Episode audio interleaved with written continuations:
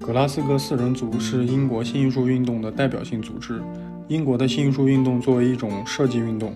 活动主要限于苏格兰。它在英国的影响远不及工艺美术运动。在这场影响有限的设计运动中，取得较大成就的是格拉斯哥四人组，包括查尔斯·马金托什、赫伯特·麦克内尔、玛格雷特·麦当娜、弗朗西斯·麦当娜。在19世纪90年代至20世纪初，他们在建筑、室内家居、玻璃和金属器皿等的设计方面形成了独一无二苏格兰新艺术表现，即柔软的曲线和坚硬高雅的竖线交替运动的新表现，也是设计界所习称的直线风格。